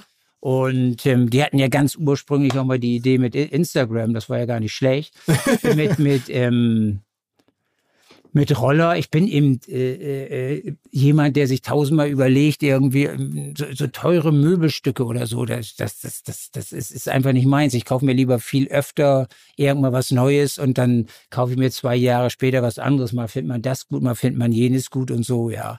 Und ein paar Sachen äh, von Roller, die habe ich einfach auch, die finde ich eben gut. Im Garten stehen äh, Strandkörbe da, die, die, die, die, die Stühle da, die im Studio stehen, sind von denen. Und ähm, hier kommt jetzt irgendwie ne- übernächste Woche, wenn er das irgendwann mal hinkriegt, diese unbequemen, beschissenen äh, Dinger, die zwar ganz stylisch sind, die müssen weg. Hier kommt eine schöne Sitzecke hin von Roller. Und ähm, Aber du kriegst wahrscheinlich noch mehr Anfragen, sagst das meiste ab dann. das meiste passt nicht. Hm. Ja, zum Beispiel, ich sollte für goldene Kondome, nein, das ist Quatsch. aber aber es, es, ähm, es gibt natürlich manchmal so Sachen irgendwie, wo man denkt, irgendwie das, also, oder auch, ich, ich habe ja viele Kinder auch, die auf mich stehen, ja. Also das, das, zum Beispiel mein Instagram-Durchschnittsalter ist so bei 28. Ja, ich habe ganz viele 15, 16, 17, 18-Jährige, da habe ich ja auch eine gewisse Verantwortung. Und ähm, deshalb würde ich jetzt irgendwie für, für irgendwas, was, was nicht wirklich okay ist, auch kein, keine Werbung machen, ja. Aber das heißt, du, das ist interessant, dann Verantwortung ist für dich schon ein Thema. Also weil man dir auch ab und zu vorwirft, dass du da in einer TV-Show Leute zu hart anpackst und so. Ähm, oder Ja, das sehe, aber das ist wirklich Geschmackssache, finde ich, ja. Ich meine, wer, wer ist da richtig? Derjenige, der ganz nett zu denen ist, falsche Hoffnungen erweckt und den sagt, du schaffst das schon irgendwann, üb mal noch zehn Jahre, ne? Und dann schaffst du das. Der glaubt dem das, übt wirklich zehn Jahre und ist dann Hartz IV für sein Lebensende. Ist das gut? Oder der Bohlen, der sagt, ey, du hast, du wirst das niemals schaffen, du Flasche, ja. Ähm, hör auf mit dem Scheiß, ja. Und der Typ, ja, geht raus, sagt, ich höre auf mit Musik, macht eine App und ist dann Multimillionär. Was ist besser? ja, okay, okay. Ja, ja, ja, okay. Nein, okay. aber ich, ich meine nur ganz ehrlich, also und weißt du, zu mir waren vielleicht, also gut, ich bin zu viel alte Schule. Früher in der Branche, das war so hart. Die Schallplattenchefs haben dir quasi ins Gesicht geschissen auf Deutsch. Du hast keinen Termin gekriegt. Die haben dich behandelt wie Dreck. Ja, und, und heute ist ja alles so, oh, ja, weil so alle dürfen, oh, alle wir müssen super behandelt, politisch korrekt muss alles sein. Aber hinter den Kulissen ist nichts politisch korrekt. Das ist ein äh, Stechen und wer weiß was, der, die Leute gönnen dir das Schwarze unter den Nägeln nicht. Das ist die Wahrheit und nicht dieses, oh, ja. Und ich bin eben ein ehrlicher Mensch. Und ich will den Leuten nichts vormachen. Das Geschäft ist eisenhart. Und wenn sie, sag ich mal, mit einem Spruch von Dieter Bohlen nicht klarkommen, wie sollen die denn damit klarkommen, wenn dann steht, später steht in der, in der Bildzeitung, du bist das letzte Arschloch oder wer weiß was, ja. Mit den, das, ich muss mir das seit 35 Jahren geben, dass da überall irgendwie steht, der, der, der, hat seine Nummer nicht komponiert, produziert, hat er auch nicht singen kann, der nicht. Ich bin sowieso ein Arschloch. Ich bin, ich weiß nicht was. Seit 35 Jahren. Damals, als das losging mit Modern Talking, haben alle Journalisten geschrieben, das ist Wegwerfmusik, das ist der größte Trash, das ist Scheiße. Mittlerweile sind die Nummern Evergreens. Ja, alles das, was früher mal da war, mit mir, wo die, äh, wo die, wo die ganze Journalie geschrieben hat. Ich warte noch, wir sind Helden, 27 Echos und den Arsch haben sie den vergoldet. Das ist die Musik, der war. Wo sind die denn alle? Oder damals mit in den 80ern, die mit mir alle da angefangen sind. Wo, wo, wo, wo? Das ist alles, die sich da, der, der, nix, die sind alle weg, wo die, wo immer, wenn die Presse so geschrieben hat, das ist das Größte und auf allen Titelseiten und wer weiß, und wir waren immer, ich war der Volldepp, der da mit seiner Trashmusik. Aber wenn du jetzt nach Südamerika fährst, da läuft immer noch, oder nach Singapur, oder wer weiß was, da läuft Cherry Cherry Lady und nix von Wir sind Helden.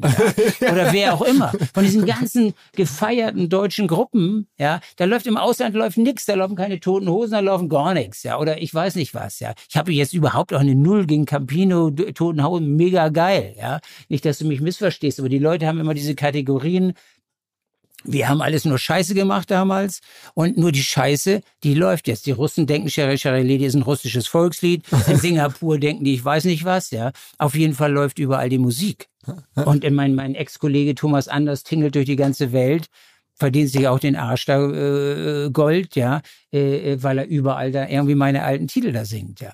Hast du dann noch irgendwie so, sag mal, Pläne für dich? Also du, sagst, du merkst ja wahrscheinlich auch Fernsehen ist ein bisschen rückläufig, die Quoten generell im Fernsehen, da kann sich ja keiner ja, bei gegen dir vielleicht, bei mir nicht.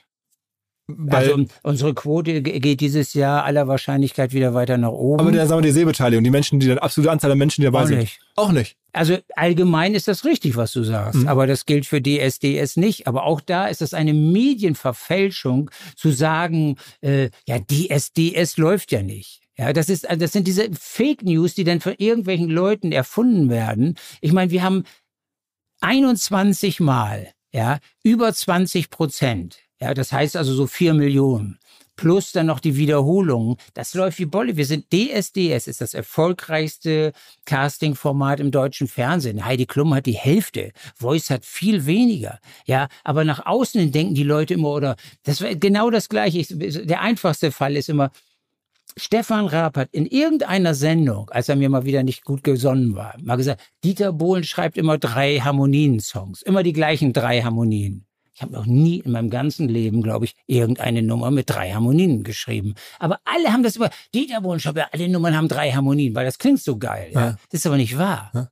Das ist einfach, und alle quatschen das danach, genauso wie alle immer nachquatschen, ja, DSDS, das läuft doch gar nicht mehr. Ja, es läuft nichts besser. Wir sind besser als Voice, besser als Heidi Klum, besser als alles, ja. Also, also, aber das ist eben so, ja, da kann man nichts machen. Warst du überrascht von Stefan Raab, dass der auf einmal gesagt hat, hör zu Jungs, das war's, ich bin weg, ich tauche hier nirgendwo mehr Nee, auf? das hatte er mal angedeutet auch, dass er irgendwann mal eine Pause macht. Oder Sowas für dich vorstellbar? Für mich? Jetzt ja, sagen, auch jetzt Jungs, jetzt ist Schluss, das war's. klar. So mit 90 mache ich das. ja, ich habe da total Bock drauf. Also ich glaube auch, dass Stefan zu Hause sitzt und irgendwie, kann, ja, vielleicht, gut, es gibt ja solche und solche Menschen. Wenn er so glücklich ist, wie er glücklich ist, ist das super. Ich würde nach einer Woche durchdrehen, ja.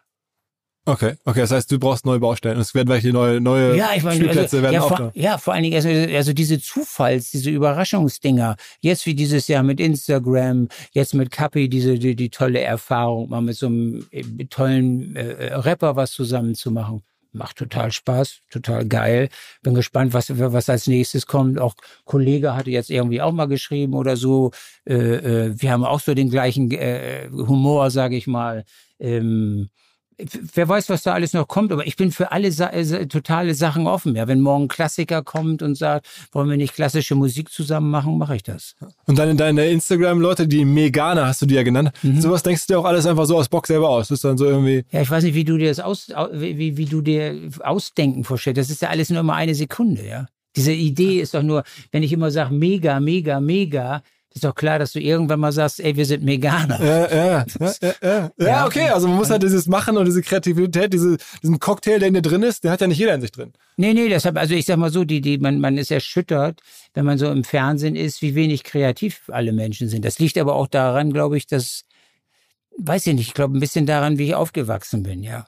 Also es gab damals nicht so viele Ablenkungen. Man saß zu Hause, da wir, in so einer einsamen Straße haben wir gewohnt, da waren auch keine Kinder und so. Und da musste ich mich so den ganzen Tag selber beschäftigen. Vielleicht kommt es daher. Und ich habe immer schon irgendwie, dann überlegt man sich irgendwas, baut sich irgendwie aus paar Stöckern ein Wigwam und denkt auf einmal, man ist Winnetou. Und so war mein ganzes Leben irgendwie. Ja, unfassbar. Also, ähm, ja, ich finde es äh, sehr beeindruckend, sehr auch inspirierend vielleicht für viele, die es jetzt gehört haben oder die es demnächst hören werden. Ja, vor allen Dingen, also ein Tipp habe ich allen. Also wenn die Leute alle sagen, das wird nix und so, da darf man sich nicht äh, vom, vom Weg abbringen lassen. Ja, also alle haben bei mir immer zu jedem Zeitpunkt gesagt, mach es nicht und mach dies nicht, mach das nicht, mach jenes nicht. Dann gab es immer 600 Gründe, warum ich das nicht machen soll. Wenn du darauf hörst oder und dann ist natürlich das andere, wenn du was machst, musst du immer darauf gefasst sein, dass das eigentlich keiner gut findet. Gerade wenn du große Sachen machst. Große Sachen finden eigentlich immer alle scheiße. Ja, das ist irgendwie, so die Masse lehnt das immer irgendwie ab, wenn du mit irgendwas Tollem um die Kurve kommst. Habe ich jedes Mal gesehen. Also jetzt zum Beispiel, guck mal, vor einer Woche kam Capital Bra raus mit Cherry Cherry Lady. Meine Leute, da haben fast alle, alle Follower fast gesagt, das ist Kacke, ja. Jetzt eine Woche später, schon, sagen wir, 50 Prozent, die es geil finden. Warte ich jetzt noch drei Wochen, glaube ich, bin ich bei 80 Prozent, die es geil finden. Die Leute brauchen so, also man kann nicht erwarten, dass du irgendwas zeigst den Leuten und dass die gleich jubeln. Das ist nicht so. Es gibt eigentlich, ich hatte noch nie in meinem Leben irgendwas, wo alle gesagt haben, geil. Sondern es ist immer so Die meisten sagen Scheiße und so. Aber die Zahlen gehen ja schon irgendwo recht. ja, die irgendwann hin, Zahlen- ja, hinterher. Zahlen kommen immer hinterher. Aber vorher, du stehst mit irgendwas da, ja, und alle Leute sagen erstmal, oh, Scheiße, du. Lass Deutsche Bahn. Das. Machst du das, das, das, als ich hier gesagt habe, hier, äh, ich will, komm, ich mache jetzt mal ein Konzert, Das kann nicht da wahr 10.000 sein. Leute, dass Carina da erstmal, da, die, die, die sind, sind die Bratpfannen aus der, aus, äh, die Bratkartoffeln aus der Pfanne gefallen. Ja. Bist du irre? Ja, was soll das? Und so. Also auch jetzt hier im Haus ist das nicht so, dass, dass, dass, oder ich überlege jetzt gerade, ob ich nicht mal wieder ein Album machen soll. Das ist wirtschaftlich völlig Kacker, ja.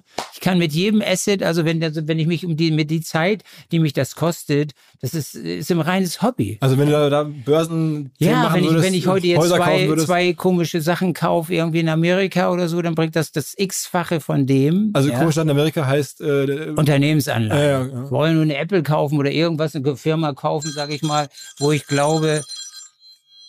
Oh, hier guck mal, die Banken. Deutsche Bank. Deutsche Bank ruft an.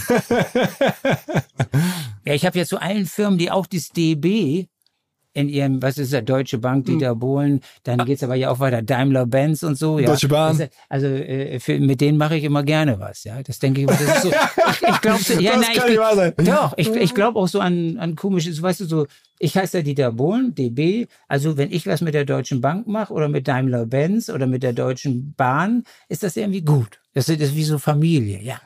Die sehen das nicht so, aber ich sehe das. Das ist, äh, unfassbar. Äh, Also monstergeiler Podcast. Ich bin total begeistert, äh, Dankeschön. was du so erzählst, äh, wie du so drauf bist, ein bisschen hinter die Kulissen, ein bisschen über Business und deine, deine Reise zu sprechen. Ähm, Ich hoffe, du bleibst sozusagen der ganzen Medien- und Marketingwelt noch ein paar Jahre erhalten und machst dann noch ein paar unge- ungewöhnliche Sachen. Vielen, vielen Dank. ja, ich habe zu danken. Sehr, sehr gerne. Überraschende Zahl hätte ich so nicht erwartet, aber es soll wohl tatsächlich stimmen, dass für 70 Prozent der Arbeitnehmerinnen und Arbeitnehmer, dass deren Führungskräfte für deren mentales Wohlbefinden genauso wichtig sind wie die Lebenspartnerinnen und Lebenspartner. Also wenn man arbeitet, in 70 Prozent der Fälle ist der Chef, die Chefin genauso entscheidend, wie wohl man sich fühlt mental, wie der Partner, die Partnerin. Das finde ich schon krass und deswegen gibt es immer mehr Lösungen genau dafür. Und eine, die wir bei OMR hier intern nutzen, die heißt Open Up, die 1 zu 1 Gespräche ermöglicht für Mitarbeitende, die Gruppengespräche ermöglicht mit Psychologen, Live-Workshops, Masterclasses, die einfach hilft, die Firma mental gesund zu halten, die Tools zur Verfügung stellt für Führungskräfte, um ein sicheres Arbeitsumfeld zu schaffen und die am Ende Teams in die Lage versetzt, besser mit den mentalen Herausforderungen des Arbeitsalltags klarzukommen, was am Ende natürlich dann auch die Produktivität einer Firma und die Zufriedenheit der Menschen darin steigert, ganz klar. Wer jetzt also sagt, was ist dieses Open Up? Wir setzen es bei OMR selber ein. Wer das kennenlernen möchte, der findet alle Informationen unter openup.de slash Unternehmen oder in den Shownotes dieses Podcasts. Zurück zum Podcast. Dieser Podcast wird produziert von Podstars bei OMR.